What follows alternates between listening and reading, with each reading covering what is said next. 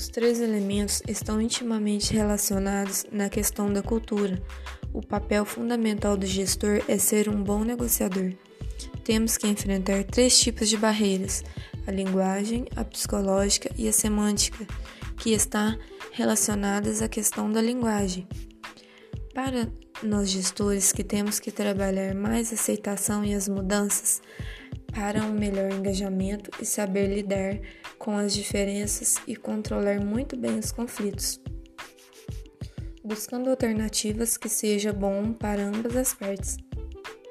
Abrir mão do processo de comunicação e persuadir seu grupo encontrando a melhor solução, tanto para a empresa quanto para o capital humano dentro da organização, saber correr riscos e principalmente abrir esse processo de comunicação para nascer um clima colaborativo, revertendo em forma de salários e benefícios.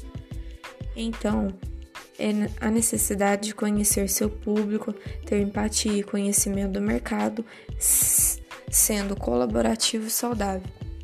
Promover um clima harmonioso é necessário para se transformar em um ambiente produtivo. Ambientes formados por profissionais de diferentes origens culturais exigem maturidade e atenção por parte dos gestores, mas multiplicidade de pontos de vista pode ajudar a gerar inovação.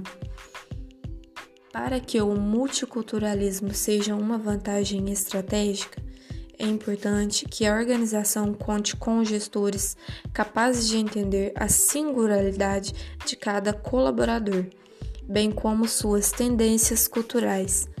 Com um olhar atento, o gestor poderá intervir para evitar maus entendidos provenientes das diferenças culturais e até auxiliar os profissionais em seu processo de integração.